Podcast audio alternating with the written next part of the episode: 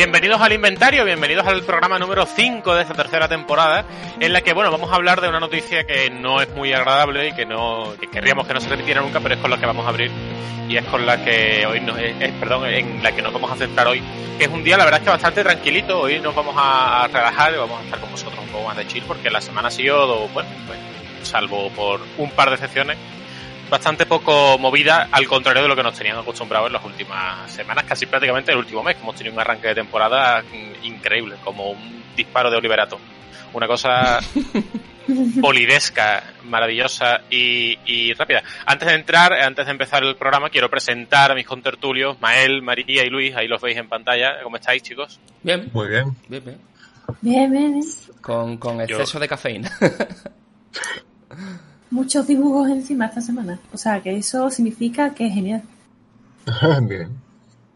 más trabajo, eso, cobra un sentido distinto, depende de quién lo diga en este programa, porque si lo dices tú sabemos que has estado trabajando, si lo dice Luis sabemos que has estado viendo anime durante toda la semana. que está tocándose los huevos. Es curioso, es curioso. Pues nada, pues eh, me alegro mucho de que este vídeo os veo muy bien, la verdad. Estoy un poco de... Estoy como raro puesto, ¿no? En pantalla. Voy a centrarme un poquito ahí. Y vamos a empezar, vamos a empezar con la primera noticia que nos la trae Luis, creo, si no. Ojo, nos la trae Luis o nos la trae Feli, ya veremos. me, me reñí. que. Sí, sí, sí, ¿no? Me mira y, y ha maullado y yo, yo, perdón. Ay, qué bonita. Que no me mire. Feli. Pues vamos a empezar, como decía, con la primera noticia de la semana, eh, que bueno, es la que no queríamos dar nunca y la que queremos evitar, pero bueno, que hay que darla porque eh, tenéis que, vamos, tenemos todos que entender un poco cómo está la industria y en qué estado se encuentra. Así que Luis, cuando tú quieras. Pues nada, como sabéis todos, hace un par de, vamos, hace, hace un par de meses, eh, CD Projekt Red eh, en vistas a, la publicación de, del CD, de, o sea, del Cyberpunk 2077, eh, que es el 19 de noviembre, si no me equivoco, eh, dijo que ellos no iban a, no, en una entrevista con Kotaku, que iban a evitar la práctica conocida como crunch, que todos sabemos cuál es, y que pretendían además conseguir lanzar el juego sin que los trabajadores tuvieran que hacer horas extras y tal.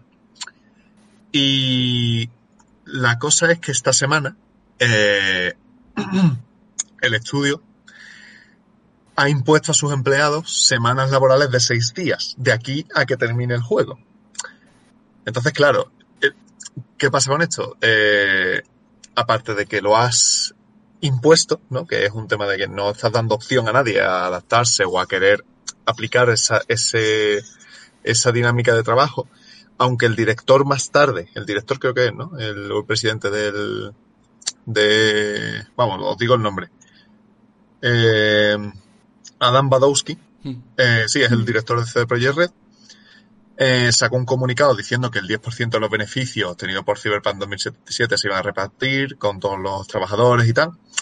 A pesar de todo esto, eh, nota básicamente su respuesta fue eh, nosotros Mm, yo, me, yo asumo la, la culpa de, de, de, o sea, toda la reacción negativa de, de, de esto, sé que contra, se contradice con lo que dijimos, tal, pero no hay ninguna manera posible, no hay ninguna alternativa para que el juego salga a flote. Claro, evidentemente, bueno, Internet, nosotros, entre, entre ellos, hemos estallado con esto porque es como, vamos a ver, o sea, ya no es solo que esté mal que hagas crunch, o sea, lo, peor de, todo esto es que habías dicho, tú, eh, o sea, habíais dicho que no lo ibais a hacer. ¿Sabes? Que es como que si te callas la boca, sigue estando igual de mal, pero queda ahí. En plan, queda en que, en que, en que lo estáis haciendo y que, y que, y que no deberíais hacerlo y sería la misma conversación de siempre. Aquí es que encima tú aseguraste que no lo ibais a hacer. Entonces, claro, también ha habido mucho debate con este tema, porque hay gente que dice, bueno, es que les están pagando las horas extras, evidentemente, ya, sería el colmo, eh, y, y, te, y te están pagando más y, te, y tal y cual. Eh, al final es una imposición, esto ya, esto ya es opinión personal, y el crunch es crunch, lo mires como lo mires, y, y no se puede tampoco eh, empapelar. No sé qué opinarán los compañeros aquí presentes. Yo, yo acabo de entender toda la polémica. O sea, ya sé por qué ha pasado. He buscado Adam, Adam Badowski en, en Google y debajo de su nombre, su profesión pone emprendedor. ¡Hombre! Eh. sé tu propio jefe, amigo. ya he entendido todo lo que está pasando aquí. Claro, claro. Sí, pero es que al final, como todo, que es un problema sistemático. O sea, si nos, si nos ponemos a pensar, es un problema del sistema económico en general. Es un problema de cómo vivimos hoy en día. Se aplica a, todo, sea videojuegos, sea ser camarero, sea... Sí, es explotación. Lo que pasa es que le hemos dado ese nombre en los videojuegos, pero al fin y al cabo es una, es una explotación. Sí, y, y como todo esto, pues, solución. ¿Qué solución hay? ¿Qué, podemos hacer? Yo sigo pensando que, que, que, a ver, está mal, obviamente, ¿no? O sea, objetivamente esto está mal. Pero aún así, eh, sabemos muy poco de las circunstancias que se dan para que eh, una desarrolladora mm, tenga que hacer esto, ¿no? Porque supuestamente, por lo que han explicado, se han visto obligados a hacerlo después de haber agotado todas las demás opciones, ¿no? Que habría que ver cuáles eran y si verdaderamente las han agotado o no. Pero la cosa es esa, que tenemos, es un, es un sector tan, tan cerrado a la información que muchas veces nos quejamos de ello, ¿no? En plan de, oye, ¿cómo va un desarrollo? Porque realmente a ti te anuncian un juego, te dan una fecha, que no tendrían por qué dar fecha, eh, y lo siguiente que sabes es ya prácticamente dos tres meses antes de, incluso un año algunas veces del lanzamiento, que ya te empiezan a dar información más regular hasta que el juego sale, ¿no? Pero, pero aparte de, de esa última fecha, que, que, ya no es información, yo lo contaría más como publicidad o promoción del juego, aparte de eso, tú no sabes cómo está yendo el desarrollo. No sabes cómo son las condiciones, no sabes si, si determinadas eh, plataformas están incitando a que el juego o presionando a que el juego salga antes o después. Entonces, tenemos muy poca información, creo yo, como para opinar. Ahora bien, teniendo la que tenemos, obviamente esto está mal, y obviamente está aún peor el hecho de que digan, no, es que, hombre, les vamos a pagar y además les vamos a dar un 10%. Hombre, es que faltaría más. o sea, es que, es que eh, no me lo vendas como algo que está bien o que es positivo, cuando es que es lo mínimo que podrías hacer ya que lo estás imponiendo. Que esto no es como cuando tú estás trabajando y, te dice el jefe o la jefa, oye, mira, que este sábado te tienes que quedar porque hay un compañero que se da de baja y negociáis, ¿no? tu turno o, y tú puedes o no puedes. Sí, dice, bueno, o pues otro día libro yo. Exacto, que al fin y al cabo es una negociación, ¿no? Siempre no, no, no, no bilateral, ¿no? Porque, bueno, siempre el jefe o la jefa tiene más poder que tú y al final pues vas a tener un poco que, que agachar el cuello, pero quiera que no, es eso, es una negociación. Aquí estamos viendo que no, que es directamente una imposición y un chavales, a partir de ahora vais a currar seis días en vez de cinco. La cosa es que han avisado de que la mayor parte de la plantilla está de acuerdo con esto. Claro. A mí me llaman la atención dos cosas. Una, eh, que dice la mayor parte de la plantilla, entonces como, bueno, entonces el resto la chupan. O sea, como, como ya está, esto es mayoría ok, venga, ok. El examen se hace mañana. Sí, pero eso es un poco también como un arma de doble filo, ¿no? De, es como con The Last of Us, ¿no? Que decía, ¿no? Porque es que el crunch que había en Naughty Dog, ¿no? Que era que son tan apasionados que es que se quedan echando más horas. Y al final, si te ves un grupo de compañeros que se queda allí, ¿tú qué pasa?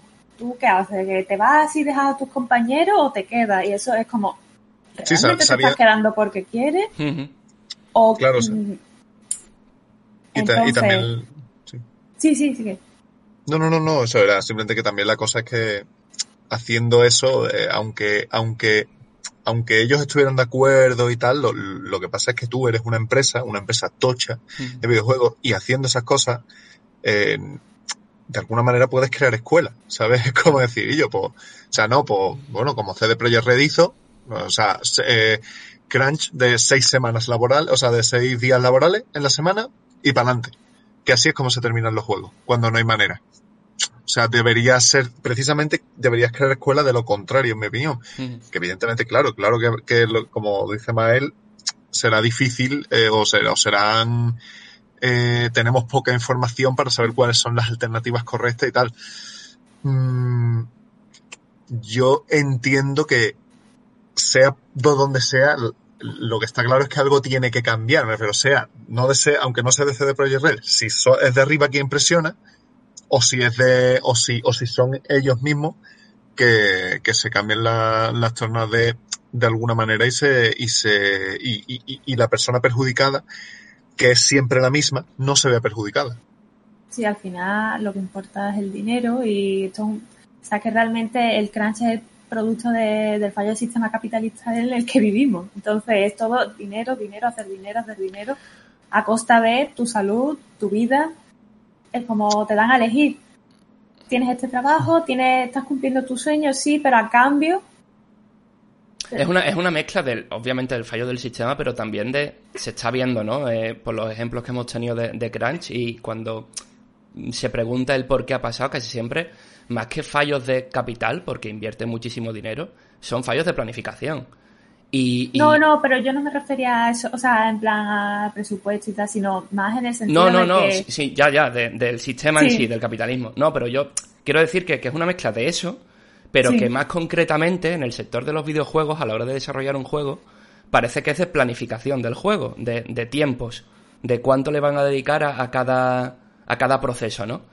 Y parece ser, yo recuerdo el documental este de, God of War, que tuvieron muchísimos problemas y tuvieron que hacer crunch porque la última fase, que era la del pulido del juego, eh, y la de eliminación de bugs y corrección de errores y demás, es como que casi que no la tienen en cuenta, o la dejan como en el aire siempre. Y aquí, el crunch que van a hacer, o sea, el juego está listo. Y el juego, por lo visto, lo han enviado ya a Sony y a Microsoft y tal. O sea, lo que están haciendo ahora mismo es corregir errores y pulir el juego. O sea, realmente no siguen desarrollando, lo que están haciendo es pulirlo. Y lo que parece pasar es que esa última fase no la tienen en cuenta. Parece que confían demasiado en que el desarrollo va a ir bien, que no, que al final les va a quedar un producto lo bastante redondo como para no tener que retocarlo mucho. Y luego estamos viendo como no, como luego se tienen que tirar dos, tres meses, cuatro. Sí. Al final... Es otro problema de, también otro problema que hay, que al final quien decide las fechas no son los desarrolladores, y se nota. Es, y ahí iba, se al, nota al, bastante. ahí va al, al, al, segundo tema, que es que en esta ocasión específica eh, pondría casi la mano en el fuego con que cuando quisieron retrasar el juego hace unos meses, seguramente CD Projekt pediría hasta el año que viene, hasta 2021. Estoy casi convencido, principios de 2021. Pero mm. Era muy suculento para Sony y para, y para Microsoft decir, no, no, el juego que salga en estas fechas, que mi consola sale aquí. Y estoy casi convencido de que recibieron muchísimas presiones para que el juego saliera en noviembre. Entonces, ¿es culpa de ellos por aceptar? Sí. Sí, porque seguramente, pues, para ellos también eh, supone el hecho de salir de lanzamiento en una consola muchas ventas. Mm. Pero, pero ¿qué pasa? Choca con la mentalidad o con la filosofía que has demostrado ante el público de, oye, mira, no vamos a hacer crunch. Porque al final, pues te pasa lo que está pasando, ¿no? Hay mucha, sí, mucha, mucha gente en Twitter, y esto me preocupa también, diciendo que es un problema de capital, que es un problema de que no invierte lo suficiente, diciendo que cómo es posible que el dueño sea multimillonario y que el juego no sé qué. No tiene que ver con el dinero. No tiene que ver con el dinero. Por mucho dinero que tú le eches en este estado del juego, no vas a lograr que, que salga antes. Tú puedes tener en un bar cuatro personas trabajando que si tú metes dos más, los camareros entre ellos se entorpecen y al final la, curva de productividad baja. Esto es lo mismo. Si tú metes a más gente, a esa gente hay que enseñarle cómo es la cultura dentro del estudio, mmm, qué procesos han llevado a cabo dentro, le tienes que enseñar programas, le tienes que enseñar una serie de cosas que al final estás gastando tiempo en formar a esa persona y no, y no es una persona que te esté dando un rendimiento, ¿no? Una productividad dentro. Por lo tanto, no estás solucionando absolutamente nada. Esto es un fallo de planificación. Y, y, y luego parece que, que las desarrolladoras así, así lo dicen, ¿no? Porque cuando les critican el crunch, la respuesta que dan no es no vamos a hacerlo. Dicen, no, hemos contratado tal empresa que nos asesora en la producción, tal empresa que eh, nos ha ayudado a crear grupos y a mejorar la comunicación. O sea que, que al final no parece eso, un problema de dinero o de trabajo, sino de realmente de tiempos. Mm, Yo pediría también, y ya con esto termino, que por favor dejemos de tratar los retrasos como una, una mala noticia. Y, esto creo que estuvimos discutiendo por Twitter y demás. Esto no lo tenemos nosotros que mirar como consumidores y como, y como, y como jugadores. Eh, cuando se retrasó el juego y dijeron que en noviembre, la gente, oh, Dios mío, no sé qué, no sé cuánto, tal. Y yo, no pasa nada, como si se va a 2027. No te vas a morir, hay muchísimos juegos que jugar, muchos. No pasa nada. Sí, esto es Amén, una cuestión hermano. también de, de, educar al consumidor. Claro. Sí. Y los desarrolladores, no hace falta dar una fecha, de verdad. No hace falta que God of War eh, Ragnarok is Coming te ponga en 2021. No hace falta. Porque es que te estás pillando los dedos. Y además sabemos todos que no va a salir en 2021. Que va a salir en 2022. Es que ya lo sabemos. Estamos acostumbrados a los retrasos. No nos digáis una fecha. No hace falta. Di que va a venir. Yo me quedo tranquilo. Bueno, tranquilo. Me das hype, ¿no? Una razón más por la que comprarme la consola o lo que sea. Y ya está. En fin. Díselo. que mucho bien dicho, Manuel, sí, señor. Muy bien díselo, dicho. Díselo. El café, Yo básicamente, básicamente es que opino lo mismo que él, entonces no voy a aportar, no voy a darle más vueltas al mismo argumento, porque básicamente eh, es lo mismo. Así que no. ese, ese, es mi grano de arena al debate. Esa es mi aportación, Mael tiene razón. Muchas gracias. Fin del debate. Lo bueno es que aquí solemos compartir, en estos temas solemos compartir puntos de vista y, y, es bueno que no haya mucho debate. que dijera alguno, bueno, pero... lamentablemente de Crunch vamos a escuchar hablar, yo creo que prácticamente de... No todos, no, espero que no todos los AAA, pero una gran mayoría sí, yo creo que ya lo tenemos que dar por hecho, ¿no? Sin embargo... Lamentablemente. Claro, sin embargo, y no sé si, si, vamos, o sea, yo, mm, a mí me parece bien que, aunque realmente sea lo mismo, entre comillas, ¿sabes? Pero con distintas personas, me parece guay que lo hablemos y que lo comentemos mm. porque como, al final es, es señalar, ¿sabes? Y decir, decir, y yo, esta gente, esta gente está aquí mmm, haciendo, haciendo, eh, ¿cómo se dice? Eh, competencia a lo que a lo que nosotros tratamos de, de derogar a los valores que a nosotros nos gusta pensar que existen, etcétera. Hmm. Pues la verdad es que sí. Pues sí, tenéis razón. Si queréis, eh, la verdad es que poco hay más que decir de este tema, que es básicamente el más importante que teníamos y aunque es el más desagradable, sube. Así que si queréis podemos ir saliendo pasando al siguiente, que es también un debate que ha dado bastante mucho que hablar, vamos, bastante mucho que hablar esta semana, eh, porque bueno, yo, a mí, me pareció muy extraño, muy extraño esta noticia porque no me la esperaba. También se me pillado completamente por sorpresa. Así que no sé qué veréis vosotros y qué, verán, qué, verán los eh, nuestros oyentes y nuestros espectadores. María, eh, creo que te toca. ¿Qué me toca? Entonces toca hablar de Spiderman. Correcto. Y de la nueva cara de Spiderman. Que mucha gente se ha echado las manos a la cabeza, otros no, pero la gran mayoría sí, porque han cambiado la cara de Spiderman. Dicen desde el estudio que es para para adecuarse mejor al modelo que, no, perdón, al actor que estaba haciendo de, Peter ya. Que a mí, la verdad, sinceramente, bueno, también han salido unas imágenes de Spider-Man que, madre mía, los reflejos. o sea, que bien se ve. Es una puta maravilla. O sea, eso yo creo que estamos todos de acuerdo en el que sí, sí, sí, espectacular. Pero que, en fin, que simplemente le han cambiado la cara.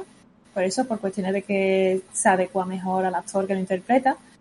Y nada, y ya como siempre, cada vez que surge un cambio de este tipo, pues llegan las amenazas de muerte.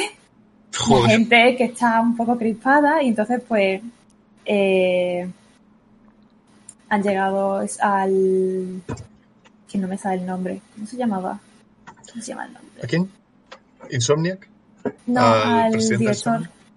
¿Al director de Insomniac? Al director de Spider-Man de... ¿Cómo se llamaba? Bueno, al pues, director de Spider-Man nada que le han llegado amenazas de muerte porque eh, eh, como han cambiado la cara de Spiderman, pues eso es horrible, imperdonable hmm. y merece que lo quemen en una hoguera, obviamente. Y él no se ha amedrentado y ha dicho que va a tomar acciones legales, cosa que yo veo además genial porque no creo que debamos, o sea, no creo que los desarrolladores estén para aguantar este tipo de personas. Exacto. Y no creo que deban quedarse callados ante todo esto. O sea, igual que pasó con Neil Druckmann con, con The Last of Us 2, no sé si lo acordáis, todo, toda la mierda que recibió él, el equipo. Mm, yo creo que hacen muy bien si toman un paso y dicen, venga, voy a denunciar esto, voy a hablar de ello. Y yo la verdad que a tope con eso. Yo, o sea, es que no, no creo que haya lugar al debate al hecho de por qué hay gente que se molesta tanto con estas cosas. A mí, yo a veces lo pienso y digo, ¿por qué le das tanta importancia a algo tan nimio?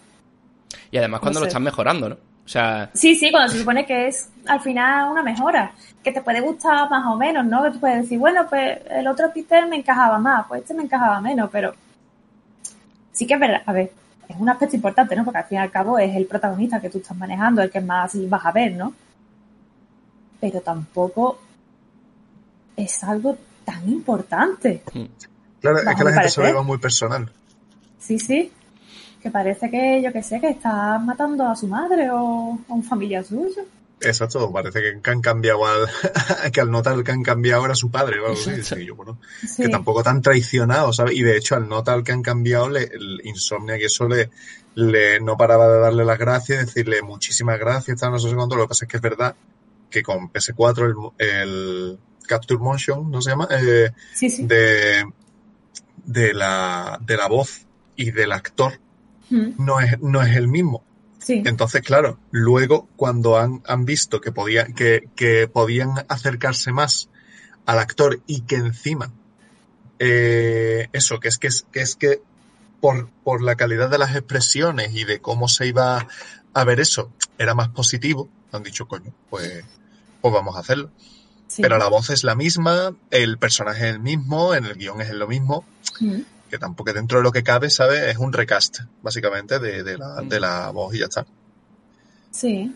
¿Vosotros qué opináis de la cara? ¿Os gusta? Sí, es que antes había. A mí la verdad es que me gusta bastante. Y, o sea, me gustaban las dos. Y que en el original había, había, mm, había algunas muecas que hacía Peter que eran rarunas. O sea, de hecho, yo, yo es que no me lo llegué a terminar, pero de lo que jugué, yo notaba que todos los personajes estaban muy bien mm. y, que Peter precisamente era el que desentonaba un poquito. Hostia, ¿sabes qué me pasa a mí eso? Que cada vez que, manejaba a Peter yo lo veía como muy mayor. O sea, me daba sensación como que era más, es que parecía es un Peter, viejo. Es un Peter que, que, ha vivido el 2020, ¿sabes? En plan, sí, sí, sí. Lo, ha pasado mal. Está, está chunguillo. Entonces, y es eso, y sobre todo el tema de, la, de, la, de las muecas, ¿no? De las gesticulaciones y tal. Mm. Eh, es que, es que de verdad, o sea, es una mejora. Eh, el de ahora, que se parece a Tom Holland, no sé qué. Bueno, ¿y qué más da? Esa es mi teoría favorita, de que lo han hecho para que se parezca a Tom Holland. O sea, pero es que aunque lo hubieran hecho así, ¿qué más te da? Es la cara de un, de un personaje, no, no sé, no se te va la vida en ello, tío. Y, y, joder, hasta la iluminación es mejor, la textura de la piel, es que, no sé.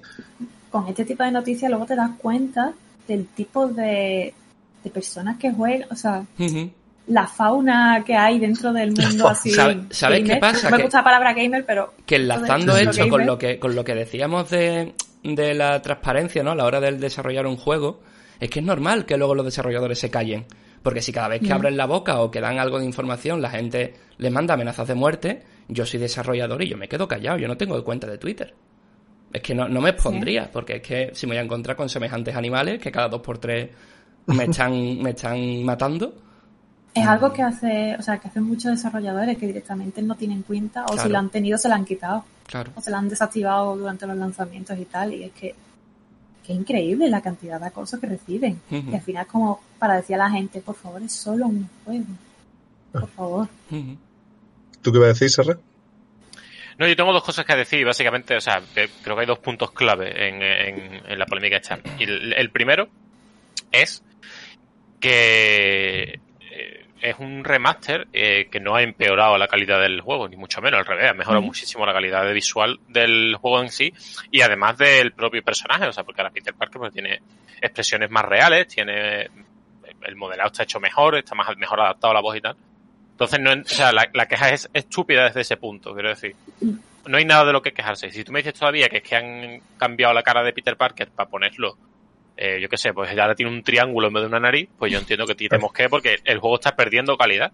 Pero no es el caso, el juego no está perdiendo ninguna calidad, de hecho al revés, le está ganando. Entonces, la queja está completamente fuera de lugar, porque vamos al segundo punto. ¿Qué es lo que te molesta? ¿Que te han cambiado al personaje eh, principal al que tú estabas acostumbrado? Amigo, esto es un remaster. Tú ya has jugado al original. Si te molesta eso, es que tú ya has jugado al original y ya te has completado el original. ¿Qué, te importa? Tú ya has disfrutado de la obra original. Mm tal y como estaba. Esto es un remaster que está dirigido a la gente que no lo ha jugado. Está dirigido a la gente que, bueno, a la que lo ha jugado, pero lo quiere jugar en PlayStation 5 otra vez. Es una obra, pues, al, revés, ¿no? Te da casi incluso percepción de una obra distinta. Y podríamos incluso hablar de eso, ¿no? de que ni siquiera es la misma obra, que la es porque al final lo último, lo único que es es una cara. Pero entonces no, o sea, no, no entiendo una justificación real, o sea, creo que no hay ningún argumento, no o, no he llegado a la conclusión de que exista, eh, perdón, o, he llegado a la conclusión de que no existe ningún argumento por el que yo pueda aceptarte a ti que tú te quejes de esto. O sea, me parece absurdo. Si tú me dices que, que han ido casa por casa quitando todas las copias de Spider-Man, recogiéndola y cambiándotelas por, por una y haciéndote pagar además la nueva copia de Spider-Man con la cara nueva del personaje, entiendo que te quejes y que te dé coraje porque no tiene sentido.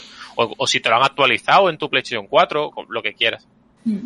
Ahora, que te hagan una mejora del juego, que te hagan una mejora visual, que te cambien la cara del personaje, porque además te lo han explicado, te han dicho, mira, esto es lo mejor que podíamos hacer, porque ya que teníamos que hacer el modelado de la cara de nuevo para darle nuevas expresiones, pues hemos decidido contratar a un nuevo actor. Y esto, además, esto es una inversión de la, de, la empresa que no, evidentemente no es por los jugadores directamente, no es como un regalo, pero sí que es verdad que no tendrían incluso por qué haberlo hecho. Están haciendo una mejora, entonces yo no entiendo ningún, o sea, no existe, no, no veo la, no, no, veo ningún tipo de queja mm, no válida, porque las quejas suelen ser válidas en su mayoría, sino que a mí me convence de decirme, oye, esto está mal, es que esto no está mal, no, no existe un prisma desde el que esto esté mal, o por lo menos no soy capaz de encontrar un prisma del que, desde el que esto esté mal, por los dos motivos que he dicho. Y al final es todo tan fácil, entre comillas, como si no te gusta, no lo compres. Nadie te estaba apuntando una pistola para que te lo compres. Claro, de hecho, con más razón todavía porque tú ya lo has comprado y ya, ya tenías el original. O sea, que no hace falta que te gastes el dinero otra vez si no te gusta, ya está. Es, es mucho más sencillo incluso que si sale un juego nuevo y no te gusta una decisión de ese juego. Es muchísimo más sencillo. Así que... Y, si vamos más allá de más, eh, en el punto estético, es que estamos hablando de Spider-Man. Pero no es Super Mario. Es, Spider-Man que ha tenido 80 caras. ¿Sabes? cómo sí, es algo además muy típico. Yo creo que la gente que lee cómics así mucho. O sea, yo leo cómics, pero no, no leo en plan súper. Pero ya la persona que lee cómics ya está muy acostumbrada al hecho de que cada vez hay un reboot distinto, hay un personaje distinto. Ahora, ¿cuántas versiones de Spider-Man hay? ¿Cuántas versiones de los X-Men? Ah, cada vez que mí me dicen mañana que, Manuel es Spider-Man y yo me lo creo igual. O sea, claro. que al fin y al cabo, yo creo que al verdadero fan no creo que le moleste, creo. O sea, es que eso, que, que, es verdad que parte de base de un juego, que no es que, que no es que sea un recast para la segunda parte o cosas así, pero aún así es eso, es como, bueno, que te podrías haber acostumbrado, como dice Serra, pero que más allá de eso, puede quedar en eso, ¿no? En plan de, bueno, en plan, me gusta más, me gusta menos, pero al final de qué se está hablando aquí, Real, de, si realmente es una, es un cambio sustancial para ti, para tu experiencia de juego y realmente, vamos, yo coincido con, coincidimos una vez más aquí que, que tampoco creo que, que lo sea, que, que eso, que te puede gustar más o menos, por supuesto, y puedes tener una opinión, obviamente, pero que, que luego eso sea algo realmente para amenazar a una persona, o sea, que, que dudo que haya, o sea, me parece más viable amenazar a alguien por, por el crunch que por, que por esto, ¿sabes? Hmm. Bueno, yo es que en el tema de las amenazas no quiero ni entrar siquiera. claro, claro, claro. Es, como, es que, voy a, es que amenazar a, alguien por esto, o sea, y más a eso, es lo que como dices el rayo para algo que es que, que, es, que está hecho, que no tenían ni por qué haber hecho. O sea, a lo mejor sí por, por el tema de ajustar, de ajustar la cara y la, y la, y la boca de, del, del actor de doblaje. Pero que más allá de eso, mm, directamente te han traído, o sea, te han hecho un, un, te han trasladado al actor al videojuego, ¿sabes? Que, que, y, que y que además el nota este, el, actor de doblaje del Spider-Man este, es el actor de doblaje de Spider-Man. Prefiero en todas las animaciones y en todas las cosas siempre le hace, lo hace él. Entonces es un personaje incluso emblemático, ¿sabes? El rollo yo, pues ahora tiene su puta cara. Sí. Esta, situación me recuerda también a, a, lo que pasó con Genshin el año pasado, si no recuerdo mal, de que se fueron, o sea, que hubo mucha gente que se quejaba por el tema del parecido con Breath of the Wild y se iba con la Play 4 a romperlas allí, delante del la gente está loca, ya está. Yo creo que ese es un buen resumen. Pues sí, es, la conclusión. Así que cuanto antes saltemos de tema y nos desvariemos ahí mejor, porque si no tenemos para, para años. Sí, sí, sí. También, mira, hablando de PlayStation 4, eh, vamos a hablar de Sony. Vamos a hablar de Sony y de hecho Manel, mira, no, Manel, Manel fue. Manel. Eh, ni siquiera, no, no, voy a presentarte el te voy a dejar que tú directamente me, digas, me digas de qué va esto porque de verdad que no tengo ni idea de qué va esto. Yo hoy eh, este tema lo tengo completamente mm, vacío en mi mente. Así que cuéntame qué nos vas a contar tú de Sony, valga la redundancia. Pues mira, vamos a ver. Eh, la información que tengo fue que ayer estábamos eh, Luis, Mario y yo. Eh, básicamente no teníamos muchas noticias para hoy, ¿no? Pero parecía que hoy, a las 10 de la mañana, creo que era, iba a haber más información porque unos eh, bueno, creadores de contenido ¿no? Eh, japoneses iban a, subir vídeos de, gameplay en, Play 5 y se iban a, subir pues imágenes, vídeos de se suponía que el sistema operativo de la consola, lo que sería menús, interfaz, etcétera. Nos hemos encontrado con que no, que nada más que ha habido gameplay y poco más. Sí que han salido imágenes de bueno, de la consola y el mando por fuera que son idénticas a los renders, obviamente pero no tenemos nada todavía de, eso, de lo que es el menú de, la consola. Mm, cosa que llama la atención, porque, por ejemplo, de la Xbox sí tenemos eh, eh, cómo sería la interfaz desde hace ya unos meses, ¿no? Recordemos que estamos a un mes de lanzamiento y no sabemos información así todavía. No es una información vital, no, no va a hacer que tú te compres o no la consola, pero hombre, es información, ¿sabes? Al fin y al cabo. Mm, volvemos otra vez al tema de siempre. Sony está haciendo una comunicación rara. Ni buena ni mala, diría yo. Yo diría mala. Eh, hemos tenido, por ejemplo, información de, de estos creadores de contenido de que la consola a priori parece silenciosa, que eso era algo que preocupaba bastante. Es putamente enorme, se confirma que, que es un puto monstruo. Eh, pero bueno, parece que ese tamaño ayuda a que, a que sea más silenciosa ¿no? en, la refrigeración. Pero claro, mm, por otra parte, tenemos que han estado jugando a, ¿cómo se llamaba? ¿Astronir o algo así era? Eh, al Astro Playroom. Astro Play, vale. Un juego que a priori no debería demandar mucho de la consola, entonces no es una prueba de rendimiento válida como para saber si la consola es ruidosa o no. Eh, Hemos tenido también, que os la pincho ahora por aquí, eh, imágenes de, de, los mandos más, más detalladas y, y, se puede ver como, por ejemplo, tienen unas cuatro luces LEDs chiquititas eh, debajo de lo que es el touchpad que indicarían el, el, mando que es, ¿no? Mando 1, 2, 3 y 4 cuando hay, cuando hay varios, varios jugadores eh, jugando en una misma consola. Y luego las, la, la barra que envuelve a ese, a ese touchpad eh, puede ser también de distintos colores. En las imágenes pues tenemos rojo, verde y morado.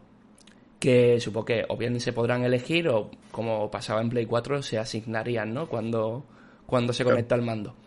Eh, los creadores de contenido insistían en que intentaron acceder al, menú operativo, al sistema operativo de la, de la, de la consola, pero no podían. Estaba, estaba capado. Y el botón de share tampoco funcionaba. Así que poco más. Mm, ¿Es suficiente esta información que hemos tenido hoy? Que sería no el debatito, ¿no? La opinión.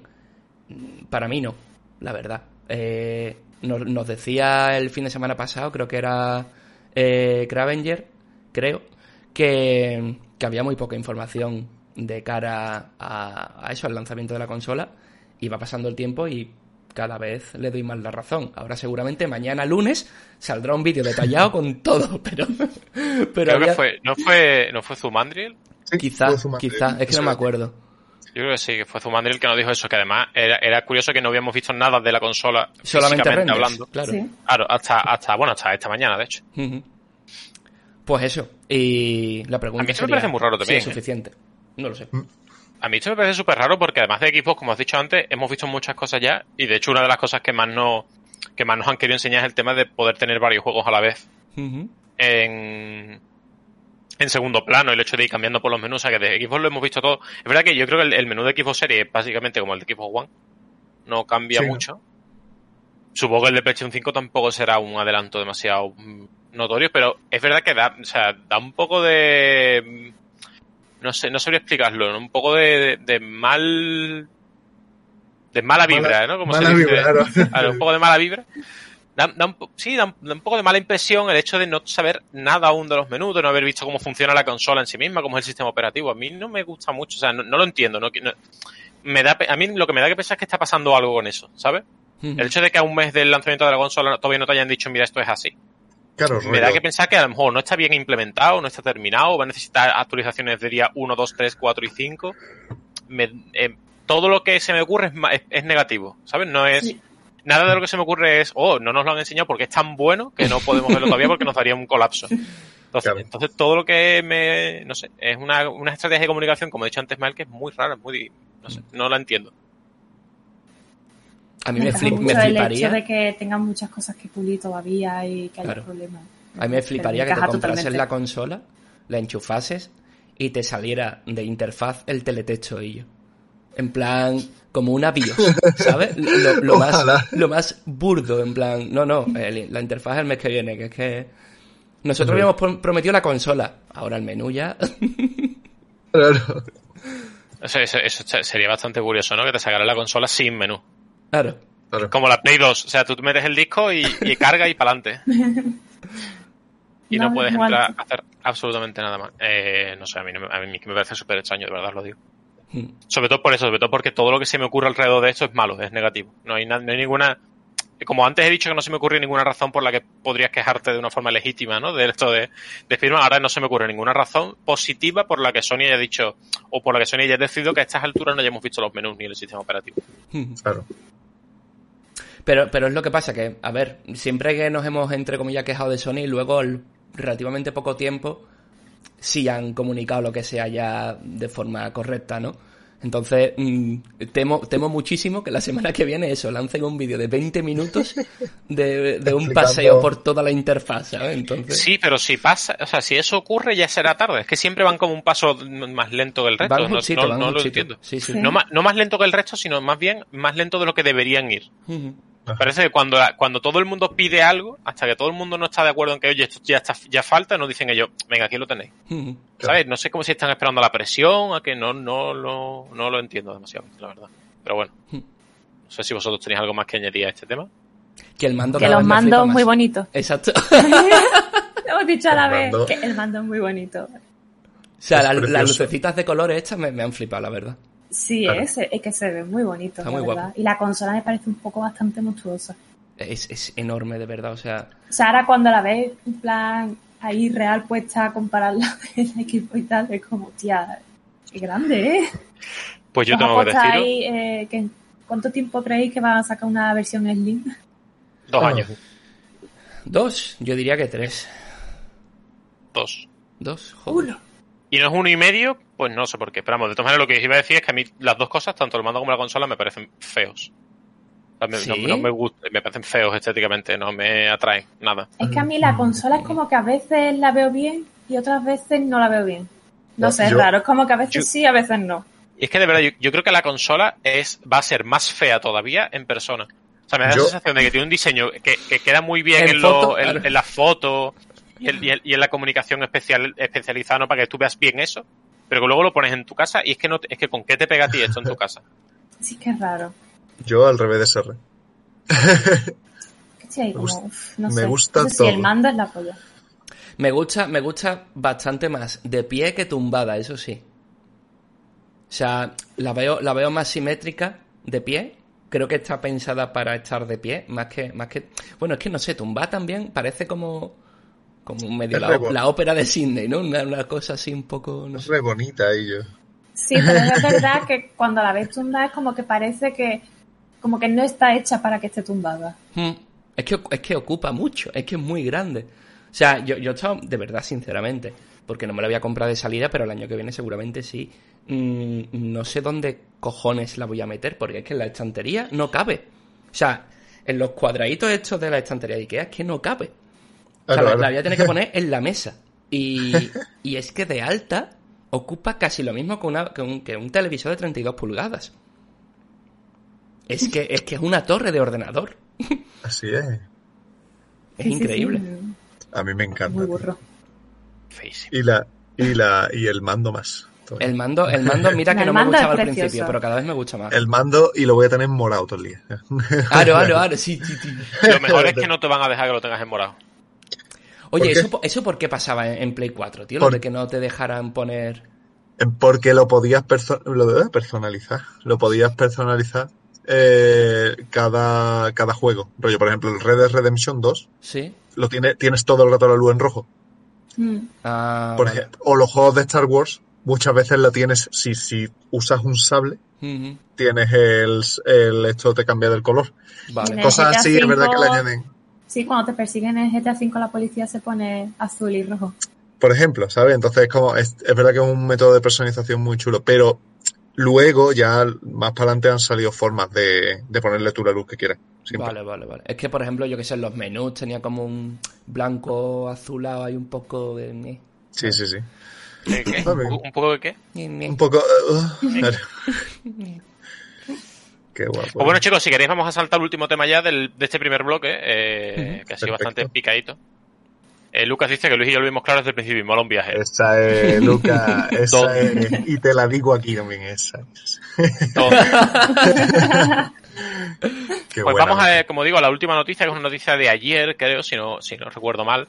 Eh, y nos vamos a, vamos a saltar de una compañía, de una gran compañía de videojuegos a otra, vamos a saltar además de, enemigos, entre enemigos íntimos en este, en este verano de información, porque vamos a pasar de Sony a, Microsoft. Y es que Microsoft, eh, bueno, ha, dado a conocer que los juegos de Xbox Series se podrán instalar partes de ellos, digamos por partes, para ahorrar espacio en los discos duros. Hemos tenido muchas veces este debate durante el verano, en el que hemos hablado de que eh, hemos hablado de que probablemente vamos a tener un problema de almacenamiento, ya que Xbox Series S tenía 512 gigas y Xbox Series X tenía un terabyte de memoria. A, Mm. a mí, de verdad que yo personalmente no me parece un problema tan grave, pero sí es verdad que estamos un poco de acuerdo en que el tema del desgaste de los discos duros pues es importante a la hora de, bueno, pues estar instalando y desinstalando constantemente los juegos. Ya sabemos que hay algunos que llegan a los 100, 120 gigas de memoria, entonces, eh, bueno, eso es- puede ser un problema. Además, todo esto contando que el sistema operativo instará, eh, tendrá que estar instalado dentro de esa capacidad, Claro. no va aparte. Así que eh, lo que parece que tendremos es una especie de, pues, de, de compartimentación de la memoria y eh, algunos juegos pues podremos instalar solamente su campaña a un jugador o solamente su parte online si queremos eh, ignorar la campaña o si ya hemos pasado por ejemplo la campaña queremos eh, centrarnos ¿no? en el juego competitivo. Esto es un, yo no sé cómo lo veis vosotros, a mí me parece una idea un poco, es positiva, yo lo veo positivo, pero me parece que no arregla del todo el problema porque al final estábamos hablando muchas veces que, o lo hemos hablado durante este último mes, que el, que el verdadero problema que tienen estas consolas es el de hecho de desinstalar e instalar los juegos de forma constante. Ujú. No el hecho de la memoria en sí, que sí, bueno, evidentemente si tienes más memoria no tienes que desinstalar tantos programas, pero al final esto es un poco mm, lo mismo ahorrando un poco de espacio, porque si, por ejemplo, hablamos de Modern Warfare, que ocupaba unos 120 gigas, creo que me dijiste la semana pasada, Manuel, Sí, sí. eh, poneos que el online ocupa 40 y la campaña ocupa 80. Eh, si quieres jugar la campaña vas a tener que instalarlo entero y después lo vas a desinstalar igual. Es verdad que, hombre, te favorece a la hora de tener varios juegos instalados a la vez. Pero sigue teniendo ese problema de desgaste del SSD, no sé cómo lo veis vosotros. Hombre, yo, a ver, es cierto que no te quita el problema a la larga, pero sí que te ahorra eh, instalaciones y desinstalaciones completas o, el tener que esperar esos 120 gigas para única, a lo mejor, o sea, hay mucha gente que, por ejemplo, cuando se compra un Call of Duty no le interesa para nada la campaña, no la toca siquiera. El hecho de que solamente se puedan instalar el online y que no lo vayan a desinstalar porque es a lo que van a jugar, pues implica que, bueno, ya, ya es un ciclo que no ha tenido que pasar el disco duro por ahí, ¿no? Y, y creo que Microsoft lo está haciendo muy bien con esta, con esta gestión. Y, y además, no sé si lo tratamos aquí eh, la semana pasada, pero por ejemplo, también permiten que, que tú puedas precargar el juego antes de que, de que te llegue, ¿no? O sea, tú puedes comprar un juego, ellos te envían un código eh, de activación, el juego ya lo tienes en tu cuenta, lo puedes descargar y el día de salida automáticamente lo puedes jugar, no hace falta que te tengas que esperar a la descarga. Son pequeñas cositas que, ya lo hemos dicho muchas veces aquí, eh, están muy bien para, para el consumidor y para el jugador. Están cuidando muy bien el hecho de que, de que el jugador pues no tenga ningún tipo de problema a la hora de jugar, ¿no? Y, y yo qué sé, en mi caso, por ejemplo, es que lo veo perfecto. Es que mm, posibilita el hecho de que a lo mejor tenga cuatro o cinco juegos instalados la consola a los que le doy online, en vez de tener dos. Porque la campaña de esos dos juegos me ocupa como tres online de, de, de otros tres juegos, ¿no? Entonces, oye, súper bien, la verdad. Yo muy contento. y bien. y ya estaría. A mí la verdad que me, o sea, me está sorprendiendo gratamente Xbox porque creo que está haciendo, o sea, me da la sensación que está haciendo las cosas como muy bien, ¿no? Que mm, a pesar de no tener tanto peso en ciertas cosas como Sony, pero mm. creo que lo está haciendo muy bien con el consumidor en muchas cosas. Y eso la verdad que como, como, a mí como jugadora me tiene ganadísima ya solamente queda ver el tema de los precios de los recambios, y al final no sé si se confirmó ya que era, porque lo que dijimos aquí eran rumores, ¿verdad? ¿De, de, las tarjetas de expansión? Claro, de las S. No, no, era, era precio... ¿Ya eran precio real? oficial, 250 pavos de, de oficialidad eran. Que, es que claro, esto es... Sí que es poco almacenamiento lo que tienen las consolas, pero claro, más almacenamiento, más caro. Al mm. final tienes que elegir. Sí. Esto es que es caro. Ya está. Es lo que hay. Y que bueno, se supone la, que la tecnología es la que hay que pagarla, el SSD, es caro de todas maneras. Que decir. es verdad que a lo mejor dentro de un par de años, es verdad dentro de un par de años es probable que de esos 250 euros pasemos a 100, 150 a lo mejor. Pero no deja de ser una tecnología relativamente nueva. De hecho, los SSD, discos de SD llevan años en el mercado, 6, 7 años quizás. Pero hasta ahora no estamos viendo cómo todos los ordenadores llevan un SSD, como hay SSD de 2, mm. de 2 terabytes o de 4 terabytes de memoria, es decir, es una, tecnología va evolucionando, no es algo que os vaya a yo, evidentemente, pero es verdad que la tecnología al ritmo que evoluciona es verdad que se va abaratando eh, pues el tipo de recursos que utilizan esta, las consolas. Y en concreto las tarjetas de memoria de bueno, de hecho ya creo que un SSD de 250 creo que está en torno a 80 euros o a o 60 euros, ¿no? Siempre depende de la velocidad de lectura y de escritura, pero, pero o sea, el hecho de tener un SSD eh, estándar en tu PC eh, relativamente barato ya a día de hoy. Ahora, ahora bien, depende del tipo de SSD. Tenemos los que van por SATA, que es el típico cablecito como el HDD, y los que van eh, directamente por el puerto M2 a, la placa base, que van, que van atornillados. Esos son más caros porque las velocidades son mayores, creo que eran unas 7 u 8 veces mayores, entonces se paga. Pero, pero joder, es que un SSD normalito le da mil vueltas a cualquier disco duro estándar de, de, toda la vida, ¿no? Entonces merece la pena, la verdad. Pues sí, pues chicos, yo creo que eso es todo por hoy, ¿no? Porque básicamente hemos, hemos tocado cuatro temas, hemos tocado eh, noticias además bastante interesantes, porque las dos últimas, aunque eran un poco más de, de poco más caseras, un poco más de estar por casa, pero sí, que es, bueno, es un poco más de información que tenemos con respecto a la nueva generación que está a punto de llegar. Y hablando de nuevas generaciones, el segundo bloque va a tratar un poquito el tema de, esta última generación que hemos pasado. Así que vamos a hacer un descanso pequeñito, cinco minutillos o incluso menos, no sé, el, tiempo que tardemos en recargar las botellas de agua y, un poco las pilas. Y volvemos para terminar con este segundo bloque, que ahora mismo enteraréis de qué va. Eh, es un a qué está jugando, a, qué está jugando esta semana un poquito diferente. Chicos, eh, seguid ahí, no os vayáis. Hasta ahora.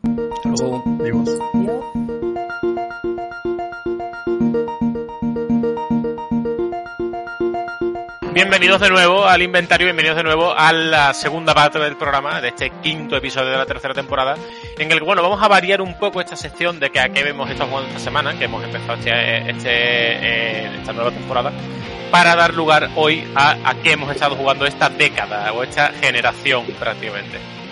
Eh, vamos a hablar un poco de los dos, tres, uno, de cada uno hará su pequeña lista de los mejores juegos a los que hemos jugado, pues esto, esta generación que en realidad los, digamos que empezó sobre 2012, 2013. Hasta más o menos 2020, eh, así que bueno, pues vamos a tener bastantes años que cubrir, eh, sobre todo los que habéis jugado mucho en PlayStation 4 y Xbox, Xbox One ya tengo yo que deciros que, por ejemplo, a mí esto de las generaciones, eh, voy, a hacer un poco la del abuelo cebolleta, a mí esto de las generaciones me pilla súper lejos porque, claro, eh, jugando en PC, claro. siendo PC Master Race, eh, a mí lo de las generaciones me toca bastante poco. Pero bueno, como sé que vosotros la mayoría sí, de hecho los tres habéis jugado en consolas, sobre todo en PlayStation 4 creo, dos de los tres por lo menos, voy a dejaros que vosotros os playéis y yo de vez en cuando me tire alguna cosita así ligera de la que hablar. Así que no sé quién quiere empezar de vosotros. Eh, ¿Alguien tiene alguien tiene la palabra o la quiere? ¿O tiro un dado a ver quién empieza? Yo. Nadie quiere la palabra, vale, vamos a tirar un dado. Empieza Luis. Vaya, que dado. ¿Qué dado? Rápido dado. Pues yo, en, vamos, con, eh, como bien ha dicho Sarra, a lo que más he jugado de esta, mm, de esta generación, hablando de, o sea, hablando de Sony, pues la PlayStation 4 y luego de la, de la, de Nintendo, eh, es que tanto Nintendo, o sea, sería la Wii U porque la Nintendo Switch supuestamente es de esta generación. Entonces, eh, eh, yo diría que lo mejor, en, o sea, la, lo, los juegos que más he disfrutado, o bueno, sí, en verdad, en cuanto a los juegos, quizás han sido los del final de generación. Me refiero al, además de lo, de la, de la subida de Front Software, que es una de las cosas que yo destacaría para mí de, de, de todo esto, que es como pasó del, Dark del Demon Soul y del primer Dark Souls a hacer eh, Dark Souls 3, eh, Dark Souls, o sea, el Bloodborne y el Sekiro, eh, que han sido juegos que han atraído mucha gente, han, han tenido siempre la esencia de From Software, pero han sido muy distintos entre sí y, y como compañía a mí me, me encanta cómo, cómo han eh, desarrollado todo, toda su evolución y tal es que el último tirón ha sido apoteósico. En PlayStation 4, a partir de eso, Spider-Man, God of War, este, el, el Death Stranding, el Final Fantasy VII Remake, eh, todos esos eh, son videojuegos con los que he flipado. Pero yo, por, por hacer un poco así de, de con, o sea, ser un poco más conciso, diría que eso. O sea, la subida de Front Software, donde englobo los, los, los juegos de PlayStation 4 de, de la compañía. Y, y también el, eh, diría que eso, el Death Stranding y el, y el Final Fantasy VII Remake. Como ejemplos de lo que era capaz y de lo que ha sido capaz uh, de hacer esta generación de, en Sony. Wii U, mmm, me, me voy a, o sea, me voy a. ¿Cómo se dice? Me voy a. Callar. No, quería decir que me voy a. Solo voy a decir de Wii U que, que bueno, como prototipo de la Switch ha estado bien. Lo que pasa es que solo ha tenido juegos de, bueno, pues, ports y tal y poca, poca cosa más. Es verdad que es una consola en la que ahora mismo puedes tener muchos juegos de Zelda por, por consola virtual y por remakes y cosas así. Pero aparte de eso, me parece que fue un, un paso un poco torpe de la, de la compañía y que es un poco, un poco trasto. Vamos, de hecho, yo creo que ha pasado muy desapercibida. Que no, que la gente hace como, la Wii U, ¿qué? ¿Qué es eso? Entonces, pues, pues ahí. Así que esa es mi valoración de la generación. O sea que, o sea que básicamente destaca sobre todo Final Fantasy XV no, ¿Tus juegos de la generación son? Final Fantasy, no me escucháis, sí. Eh, sí es has, dicho, has dicho 37 juegos, entonces no sé cuáles son tus no, juegos. No, no, no. He dicho unos cuantos y luego he dicho así, que para ser conciso han sido. ah, pues yo, sido, eh... yo, he escuchado Final Fantasy XV y Mamma Mia 2. No, no, no. Final, así, o sea, han sido Final Fantasy VII Remake. Eso, perdón, el... eh, yo sabía que Final Fantasy había. el Death Stranding y, eh, y, la, y la subida de, o sea, la, la evolución de Front Software. Rollo Dark Souls 3, Sekiro y Bloodborne. Así es. Y bueno, pues un buen resumen de, de generación, la verdad. Yo quiero, yo quiero saber ahora, eh, si quieres María, eh, sigue tú porque tú has jugado más en equipos que en PlayStation, ¿puede ser? Sí, de todas maneras yo que quería destacar un par de juegos y ya está. Porque, o sea, si Adelante. me tengo que hablar de todos los juegos, como. No, no, no claro, claro. Pero voy a destacar, quiero destacar dos.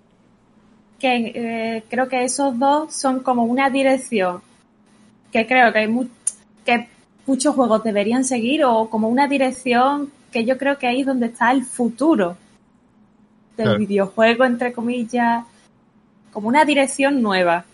O sea, eh, The Beginner's Guide y What Remains okay. of Edith Finch.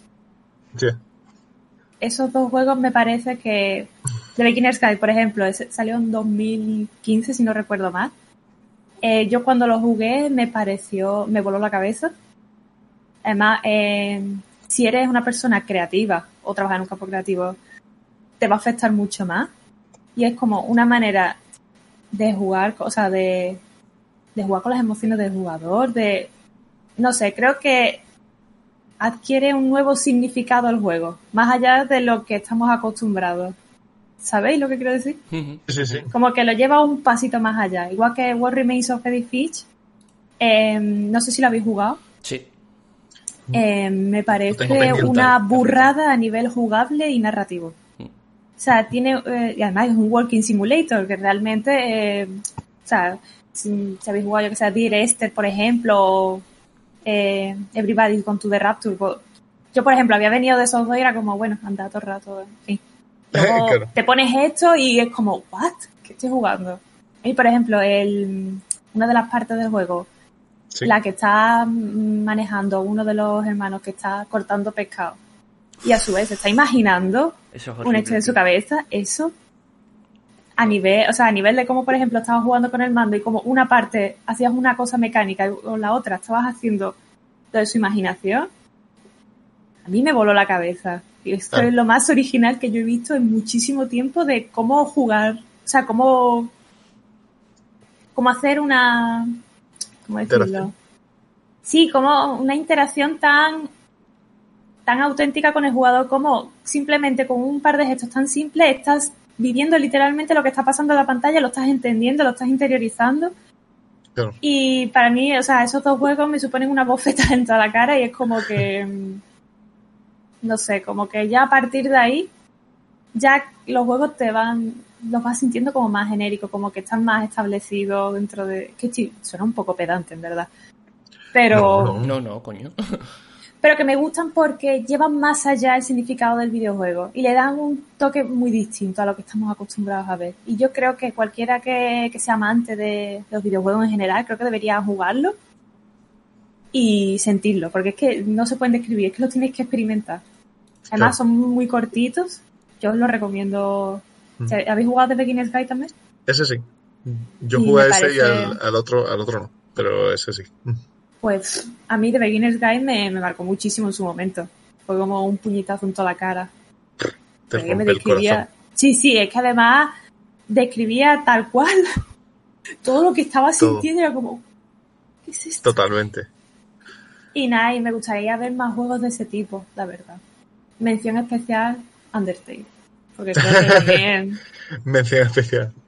Creo que es un juego muy icónico y que ha marcado a muchísima gente y también muy original toda su Joder. premisa, todo me parece también un, en su momento como que era un soplo de aire fresco, ¿no? Sí, que era algo nuevo, ¿no? Sí, y eso básicamente, o sea, a lo mejor no son las respuestas así más que esperabais, pero más o menos lo, como yo resumo lo, con lo que yo me quedo, ¿no? De todos estos años jugando. Claro. Genial. Qué bueno. Pues la verdad es que sí, bastante bien. Además, un toque diferente. Que aquí somos muy de machacabotones. y es un toque diferente. Eh, Mael, ¿quieres seguir tú?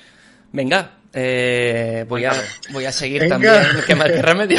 voy a seguir también mi, mi, mi propio criterio. Eh, voy a decir uno de Play, uno uh -huh. eh, de PC que va a ser indie y otro de Xbox, pero no es de la consola, sino de, de, Microsoft, desarrollado por Microsoft. Así más o menos cubro un poco las tres plataformas. El primero de Play sería clarísimamente God of War, o sea, para mí es una autentiquísima obra de arte, es increíble. Mm, lo que más, aparte de la historia, ¿no? Lo que más me llamó la atención del juego es que eh, trata muy bien el mundo abierto, entre comillas, que tiene, ¿no?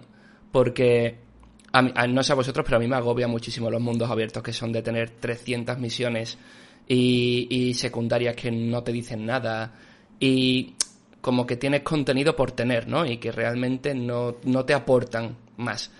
God of War hace muy bien el hecho de que todo es alcanzable en el espacio, es decir, no tienes que pegarte viajes de tres horas para llegar a una misión secundaria que a lo mejor te quieres hacer, Y luego cada misión que hay te está contando algo sobre, sobre la historia o sobre el mundo.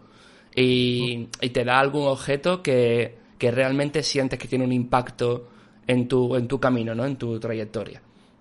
Eso me encantó. Eh, tiene un montón de, de mundos, entre comillas, ¿no? De, escenarios.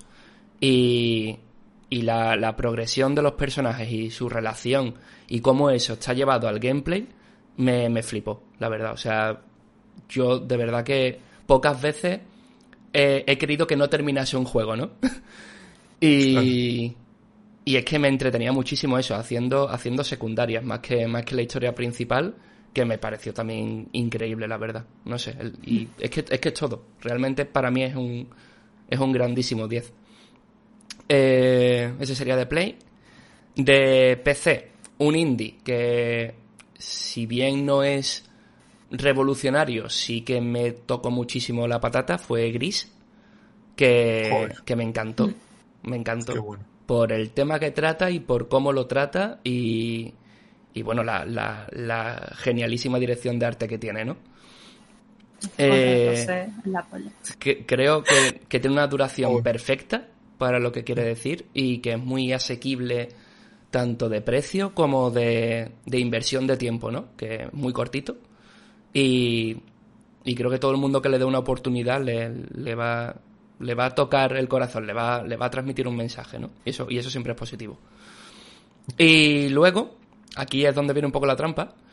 Eh, no lo juego en Xbox, lo juego en PC, pero es de Microsoft Studios, eh, del estudio de la desarrolladora Moon, que es el Ori. Y el Ori 2, el, el Wheel of the Wisps. Es increíble ese juego, de verdad. A mí me encantan las plataformas, ya creo que lo sabéis. Y, y es que no he disfrutado tanto con un plataforma, creo que en mi vida. O sea, mm, o sea, es plataforma, pero también un poco de, de, varios géneros, ¿no? Em, no he jugado Hollow Knight, por lo tanto aquí sé que algunas personas me dirían, hostia, pero Hollow Knight todavía no lo he jugado. Posiblemente cuando me lo juegue esté a la altura de Ori 2 por lo que he escuchado, o quizá lo supere. Pero hombre, lo que he jugado ha sido Ori 2, así que. No sé qué decir. Yo creo que es. Uh. Es que no sé, va de, gusto, uh. depende. Yo también, lo, yo con Ori, no sé si te habrá pasado seguramente, yo he llorado tela. Es que es, que es eso, o muchísimo. Muchísimo, era cada cosa, yo llorando. La historia es muy bonita y, y pega, un, pega un cambio, el, o sea, una mejora el gameplay para flipar. Y los escenarios son mucho. o sea, no sé cómo se podía mejorar algo así, pero los escenarios son aún más bonitos.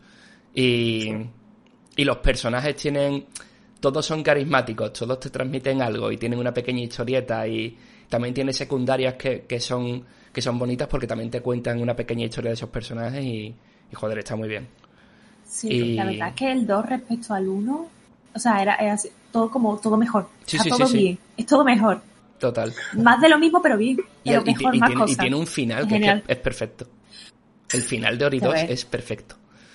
Ya ves. Y creo que esos son los, los tres. A ver, dirían algunos más, pero creo que son los tres que más me han marcado de esta generación, entre comillas. Así que... Sí, pues está, está, la verdad es que es muy interesante y están muy bien elegidos porque al final vamos a acabar cubriendo entre los cuatro una gran cantidad de géneros. Eso y va a haber bastante, bastante variedad porque eh, yo he elegido dos, eh, dos juegos para quedarme con mis juegos de la década, eh, que no tienen nada que ver con los vuestros, pero absolutamente nada que ver con los vuestros. Eso está bien. Así que si queréis voy a empezar hablando del primero, y es que para mí el primer, el primero de mis juegos de la década es Divinity Original Sin 2, porque creo que es el juego de rol perfecto. O sea, no se me ocurre o no he jugado a otro juego de rol que plasme tan bien como ese juego eh, lo que es una partida de rol clásico. La toma de decisiones, la evolución de tu personaje, los turnos. Eh, es una aventura tan grande y a la vez tan, tan clásica, tan buena y, y tan bien hecha, tan concisa. Puedes hacer, tienes tanta libertad para hacer cosas que puedes no hacer ninguna.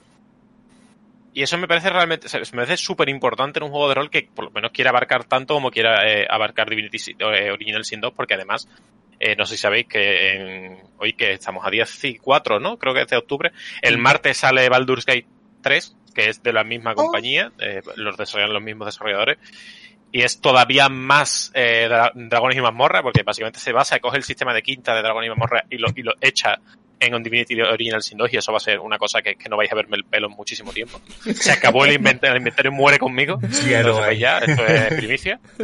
Pero me parece, me parece el juego de rol perfecto y me parece un juego de rol que no se había hecho, bueno, se había hecho, se había intentado hacer muy parecido, pero creo que encuentra ese equilibrio entre, entre, o ese equilibrio que te da la libertad de decir, vale, tengo libertad para hacer tantas cosas que si puedo hacer, no hacer ninguna y estoy bien, puedo completar una misión de 45 formas creativas distintas. De hecho, Manuel y Luis tienen una experiencia con él, eh, jugaron conmigo y con Pablo. Es verdad que no fue la mejor experiencia jugando ese juego del mundo, sinceramente, no, es, yo me, fue la yo me quedé con las ganas de yo también, un poquito más. Pero es, verdad que es verdad que, por ejemplo, eh, la primera parte de la historia, que es una hay que escapar de una prisión, eh, yo juego, yo empecé ese juego como seis veces con gente distinta, por mi cuenta y tal, y todas las veces he salido de esa prisión de una forma diferente. Qué guay. Unas veces he encontrado una llave que después de un combate, otras veces he conseguido que me quiten un collar que me aprisionaba allí de forma mágica porque le he hecho un favor a otra persona. O sea, es, es tanta la variedad de cosas que tienes que hacer que es que eso, y me parece increíble lo bien implementado está el sistema de, el sistema de combate, el sistema de mejoras, de progresión de tu personaje. Me parece un juego increíblemente bueno. Que es verdad que va a llegar Baldur's Gate 3 y de hecho no llega con la, con la siguiente generación, así que podría ser que el juego, digamos, el mejor juego de rol o el premio al mejor juego de rol se lo quite Baldur's Gate. Porque no llega, porque ya un, mes antes de la nueva generación, ¿no? Pero para mí creo que es el juego, un juego que ha, que ha marcado un poco, ¿no? Este, este, pues los juegos de rol en PC. Y como otros juegos han intentado imitarlo y, y seguir un poco esa estela. Y después, el segundo juego que he elegido, también para esta, este, este juego de la, de la generación, es eh, Slade Spire. Vale. ¿Por qué hablo de Slade Spire? Porque eh, también me parece un juego que eh, lleva el de, el de building y el mazmorreo, digamos, con un mazo de cartas y tal. es un juego de mesa, lleva ordenador, que también ha marcado un Este sí que ha marcado un antes y un después en, en los juegos de este estilo. Porque, eh, igual que, por ejemplo, ya tenemos casi como meme el tema de el Dark Souls D, Dark Souls marcó un antes y un después en la jugabilidad, en la dificultad, en un, título, en la experiencia de, de, de, los juegos en primera persona. Slade Spire ha marcado tanto eh, el, el, videojuego indie y el videojuego de cartas, el de Builder, el juego de, pues básicamente el de, el de, el juego de mazmorreo eh, de este nivel, que todo lo que sale ahora quiere eh, o aspira a imitarlo ya os he hablado, os he hablado en este programa de Monster Train, os he hablado de Pirates eh, Outloud, os he hablado de Banners of Ruin. Eh, eh, hay tantos juegos que quieren ser Slide Spire, o que quieren ser el próximo Slide Spire, que me parece muy, muy, muy importante, o digamos que me parece un, impacto demasiado grande en la industria y en el desarrollo de, de, este tipo de juegos como para no considerarlo uno de los grandes juegos de la década. Y mira que el juego en realidad es muy sencillo tiene, eh, pues tienes tres personajes, cuatro ahora, porque sacaron un, personaje nuevo. Eh, básicamente todas las, todas las partidas son parecidas porque se basa de subir tres pisos y enfrentarte a tres jefes distintos para eh, alcanzar, digamos, el final del juego. Pero simplemente con esas cuatro cosas, o sea, con cuatro personajes, una variedad de cartas y de reliquias y un mapa que va, se autogenera cada vez que juegas, da tantas horas de contenido y ha, y ha sido tan revolucionario que me parece eso, me parecería injusto, digamos, no meterlo en una lista de juegos que han marcado, sobre todo de juegos que han marcado una generación entera. Porque estamos hablando de eso, aparte de nuestros favoritos o de los mejores juegos, de juegos que han, que, digamos son símbolo, ¿no? Emblema de esta generación. Y sin duda yo creo que Slade Spire es uno de ellos. Qué bueno. Y ya está, ¿qué pasa? Sí, señor. ¿Qué pasa? Parece que he hecho el juego yo, ¿eh? yo, yo pensaba que ibas a meter el Darkest Dungeon. Podría, Podría haberlo hecho, pero es verdad que como, como tenía que elegir dos, eh, como tenía que elegir dos, he, querido elegir esos dos porque me parecen dos juegos muy, muy importantes dentro de su género. Es verdad que Darkest Dungeon es un juego de mi favorito, es básicamente mi juego favorito. Eh, por favor, decid algo de Darkest Dungeon 2, o sea, os lo suplico. Os pido directamente vosotros. A los que nos están viendo. Red, Hook, por favor, eh, Darkest Dungeon 2, ¿para cuándo? Que lleva anunciado más de un año y medio. Cabrones. Claro. Pero, pero es verdad, hombre, yo creo que sí que también podría entrar porque, en, los juegos de la década, o sea, los juegos de la generación, porque es verdad que también ha marcado un poco eh, cómo quieren ser otros juegos, a qué, a qué aspiran a ser otros juegos, pero no creo que sea tan o haya sido tan importante como estos dos que he dicho dentro de su propio género. Porque es verdad que Slade Spire y Divinity Sin 2 son juegos un poco de nicho. No son God of War, no son Final Fantasy VII Remake, ahí está la feliz. No son eh, Breath of the Wild, no son juegos que han trascendido de esa forma, sino dentro de su género y dentro de, digamos, su comunidad de jugadores. Aunque yo creo que Slade Spire tiene, tiene, tiene esa grandeza, digamos, de haber conseguido un juego de cartas que ha trascendido el, el nicho de, oye, a mí me gustan los cartones, ¿no? Es que Slade Spire lo, ha jugado, lo ha probado o sabe qué juego es casi todo el, casi toda la industria. Y eso me parece increíble para un juego de ese estilo. Además, yo no soy, yo no soy mucho de juegos de cartas en plan de ordenador, de play, lo que sea. Y yo he jugado a Slade Spire. Y está muy bien. O sea, y me gustó bastante. Yo me lo compré y jugué también y no he seguido jugándolo porque sé que mm, es que si no, no juego a otra cosa. Es, me pasa como con el de Witcher 3, que tengo pues miedo de jugarlo. es súper divertido. me pasa con sí, sí, sí, recuerdo de, No, no, no. lo que te voy a decir es que es súper divertido ponerte con alguien, eh, pues, compartiendo pantalla o en tu casa, tirado en el sofá, y ponerte a jugar una y otra vez y una y otra vez. Ahora que cogemos, ahora para dónde vamos, ahora que esto, ahora que vamos a buscar un combo, vamos a buscar no sé Son horas y horas, yo creo que en Steam. Eh, y yo dejé de jugar, digamos, de forma regular hace mm, eones. Yo creo que tengo 150 horas de juego. Eh, de, de, de, haberlo quemado durante dos meses. O sea, 150 horas en dos meses. Es decir, lo juego, lo juego, lo juego, lo juego y ya luego pues lo he ido jugando cuando me apetece. Que esa es otra virtud que tiene, que em, te aburres, tienes 20 minutos y dices, pues voy a echar una partida. ¿Crees que, o sea, le meterán un online?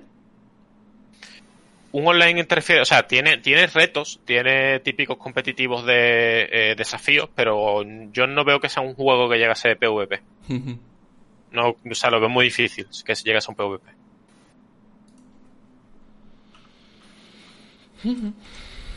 Básicamente. Y pues está guay porque cada uno hemos dicho juegos súper diferentes. Sí, sí, es verdad, ¿eh? Eso, eso, eso, es lo que he dicho cuando empezaba, porque es que al final cada uno tenemos nuestro gusto y se nota que cada uno tenemos nuestro, nuestro gusto y al final se queda una...